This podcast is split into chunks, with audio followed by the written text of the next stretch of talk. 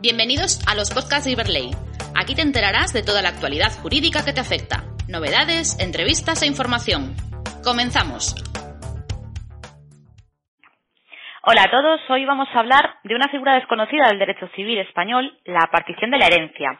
Para ello tenemos el honor de contar con Joan Torres, presidente de la Asociación de Técnicos Tributarios de Cataluña y Baleares y de la FETAF, que nos ayudará a desgranar la posibilidad de celebrar pactos sucesorios en nuestro ordenamiento. Buenas tardes, Joan.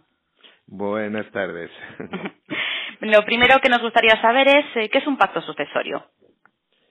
Bueno, eh, un pacto, un pacto sucesorio, eh, podríamos decir que es, es, un contrato entre las partes para disponer de, de los bienes, mm, de los bienes de, de, de, una persona, incluso en vida para pasarlos a, a otra persona o bien después de su fallecimiento es una figura que, que en el Código Civil lo prohíbe, el Código Civil español lo prohíbe, porque prohíbe contratos de herencia futura, pero en los derechos forales, los derechos históricos, pues está permitida, es una figura que está permitida, que, que y, y que, que, se usa, y es esto, ¿no? Poder, poder mm, arreglar una herencia futura en vida de, de, que no tenga que haber un fallecimiento de, en este caso, del causante, ¿no? Que sería como una sucesión normal. Perfecto. Vale. ¿Y qué clase de pactos se pueden otorgar? Hombre, se pueden otorgar mm, para, para ponerlo así, poder de, definir los, las clases de pactos, podríamos decir que son pactos con entrega de presente de bienes o entrega futura, entrega futura después del fallecimiento, ¿no? Dentro de, de, Claro, cada, cada, cada, cada derecho foral, mm, sí, bueno, para decir también los derechos forales que hay, porque los derechos históricos, estamos hablando de, de Galicia, estamos hablando de, de País Vasco, Navarra, de Aragón, de Cataluña y de Baleares. Supongo que no me he dejado ninguna ninguna comunidad que, que tiene derecho, derecho foral, pues todo, todos este, todos, eh, todas estas comunidades que tienen derecho propio, derechos históricos, pues pueden hacerlo, ¿no? Y algún, tiene alguna particularidad en cada, en cada comunidad tienen particularidades, pero en regla general eh, se puede hacer lo que hemos comentado, entrega de presente de bienes o entrega futura de bienes después del fallecimiento de, de la, del que está dando, que en este caso se llama instituyente, que sería como el causante, o, do, o en donación el donatario, el, el, donante, perdón, el donante, sí. Perfecto. Joan, eh, a colación de lo que nos comentas, si existe una entrega presente de bienes, ¿qué diferencia habría con una donación? Pues eh, es, es una diferencia importante.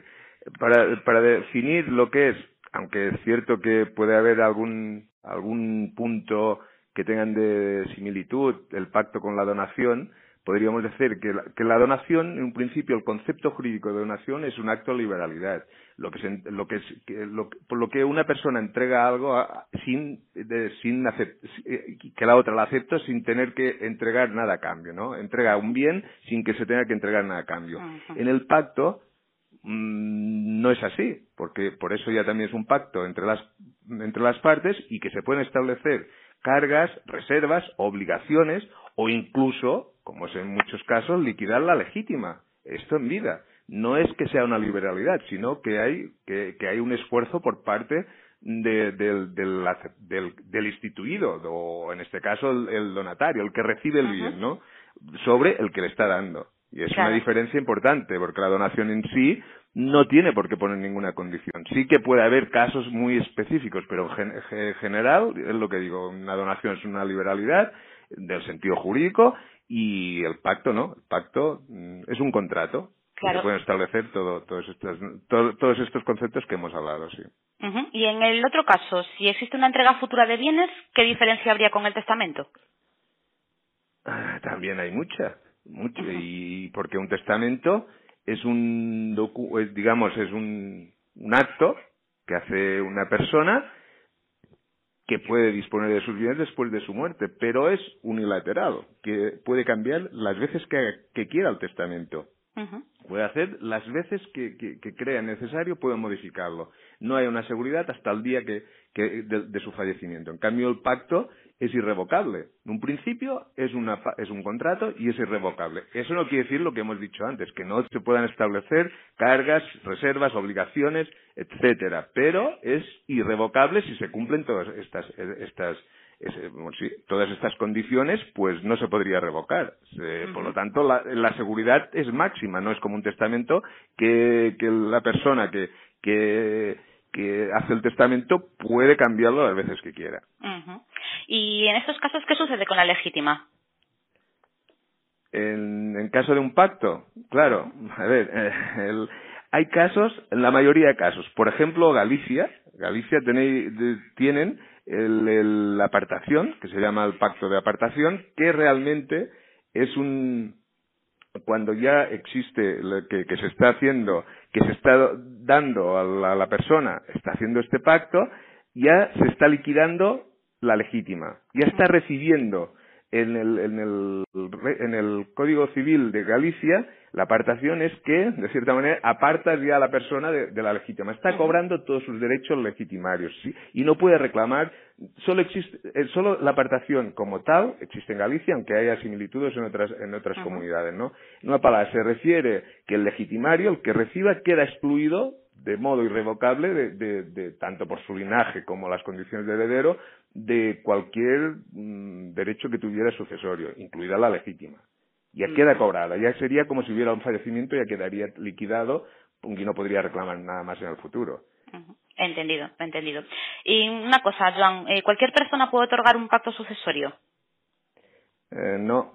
Tienen, en un principio, tiene que ser la, la persona, tiene que tener la vecindad civil del, del, de donde las comunidades que tengan las posibilidades de, de, de, realizar un pacto. Claro, ¿cómo, cómo, ¿Cómo se obtiene la, vecindad? Bueno, porque nazcas allí o porque te hayas casado o bien porque lleves más de dos, años y tú vayas al registro civil y, manifiestes que quieres tener vecindad civil en esta comunidad o que lleves más de diez años y no manifiestes nada en contra. No manifiesten en contra de que no quieres ser vecino. En este momento ya tienes la vecindad civil de, en una de las comunidades que tienen pactos. Es el momento que civilmente pueden, pueden, se pueden hacer pactos, pueden otorgar pactos a favor de, de, la persona que, que, en este caso sea, ¿no? Muy bien. Joan, vamos ahora a tu especialidad. ¿Qué ventajas tiene acudir a estos pactos? ¿Es ventajoso fiscalmente? Mm, pues en un principio, pues sí. A ver, eh, y tendríamos que hablar de dos años que son donde, donde nos marcan exactamente los pactos, los pactos, eh, como tributan los pactos. Hemos dicho civilmente lo que hay, que eh, se puede ir casi de la edad media desde que existen los pactos, pero pero no fiscalmente, eh, donde empezó a haber unas ventajas y unos beneficios fiscales, podríamos decir que fue en el 91. En el 91 es cuando se aprueba el reglamento que desarrolla la ley del impuesto sobre sucesiones y donaciones. En la ley nos hablaba de, de, que había un título que hablaba de títulos sucesorios, pero no aclaraba muy bien los títulos sucesorios. Y en el reglamento, en el 91, nos dice que títulos sucesorios también serán los pactos sucesorios. Por lo tanto, sabemos que ahora, a partir del 91, ya tributarían por sucesiones, no por donaciones, con, con el consiguiente parte fiscal importante. La mayoría de, de comunidades tienen mejores, mejor trato fiscal en las sucesiones que en las donaciones. Y luego la otra fecha, que sería el 2016.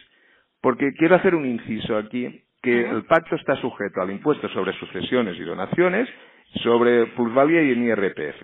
Pues todo eso parece que estaba todo correcto en lo que eran sucesiones, pero en el tema del IRPF quedaba ahí algo que no estaba correcto. Y antes del 2016 la Dirección General de Tributos entendía que un pacto sucesorio tenía que haber el, lo llamado plusvalía del muerto, de la ley del IRPF, que dice que cuando hay un fallecimiento ya no hay plusvalía del muerto, o sea, no hay ganancia patrimonial en este momento, exacto, y al no existir una, defunción, una muerte física de nadie, pues no tenía que tributar por ganancia patrimonial. No podía, no podía estar exento de la ganancia y tenía que tributar.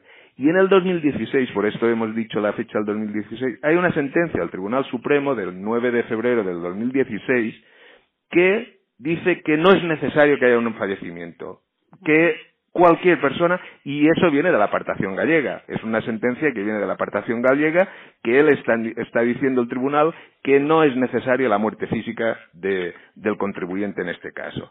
Y el Tribunal Económico Administrativo Central, en una resolución del, del 2 de marzo del 2016, ratifica de cierta manera lo que ya había dicho el Tribunal Supremo. Por lo tanto, a partir de ahí, la Dirección General de Tributos no tiene más remedio que acogerse a lo que, a lo que sobre todo dice el Tribunal Económico Administrativo Central, pero también la sentencia. Y a partir del 2016, a final del 2016, es cuando empiezan a decir la Dirección General de Tributos que no existe ganancia patrimonial en el caso de que haya un pacto sucesorio porque así lo, lo, dice el legislador, que no habla, mm, dice que tiene que tributar por sucesiones y el IRPF no puede quedarse al margen y también seguirá con, la, con el mismo criterio de sucesiones y que tendrán que, que aplicar lo que es la, la, plusvalía del muerto, o sea, que no habría ganancia patrimonial. Perfecto. Pues eh, creo que nos ha quedado todo muy claro. No sé si quieres añadir algo más.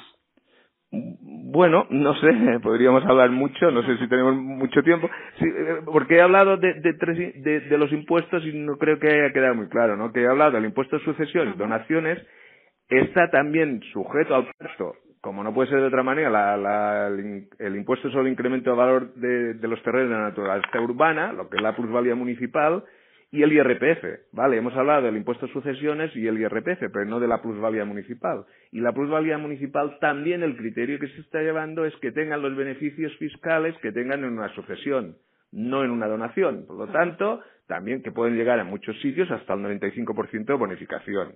Esto creo que también era el, otro, el otro, el otro impuesto que tiene, que tiene implicación en, el pacto sucesorio y que también hay que dejarlo, creo que claro, porque son los tres impuestos que, que, se, que, tienen implicación en el pacto sucesorio.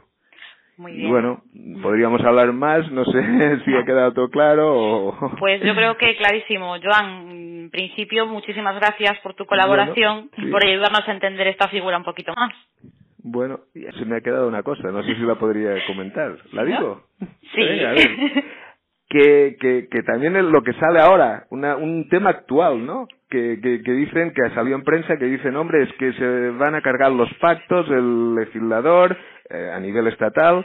Bueno, hay que hacer una aclaración en este, en este punto. Desde, desde el 2018, en el, en la, en el, en el anteproyecto de la ley de, prevención del fraude, y prevención del fraude fiscal y, transponiendo las directivas y, tal, pues quieren modificar, querían modificar desde el 2018 el artículo 36 de la ley del IRPF. Y este artículo lo querían modificar para el caso de que en un pacto se transmita eh, los bienes, digamos, el adquiriente de un bien a través de un pacto sucesorio, el que lo adquiere a través de un pacto, que se lo den, se tiene que subrogar al valor y a la fecha que tenía este bien en el, en el, en el momento de, de que, el causante siempre que se transmita antes del fallecimiento de este último. Quiere decir que se tiene que coger el valor de la ganancia para calcular la ganancia patrimonial en IRPF el valor de origen, el valor que tenía la, la primera persona antes de haber hecho el pacto y luego se cogería el valor de venta al que haga el, el, el, que ah, le han otorgado el pacto. Pues la ganancia esta patrimonial sí que tiene que tributar en IRPF porque mm, han modificado la norma por esto, porque quizás se hace un abuso de derecho en este, en este aspecto, que muchas veces lo que se hace es adquirir, es un padre, le está dando al hijo a través de un pacto, aumenta el valor, como hemos dicho, que no hay ganancia patrimonial, y luego este lo vende por el mismo valor que lo han adjudicado, y no tiene ganancia en, las dos operaciones. Y por eso quieren modificar esta ley. Y parece ser que ahora, con el nuevo gobierno, vuelven a retomar el tema que dejaron aparcado en 2018.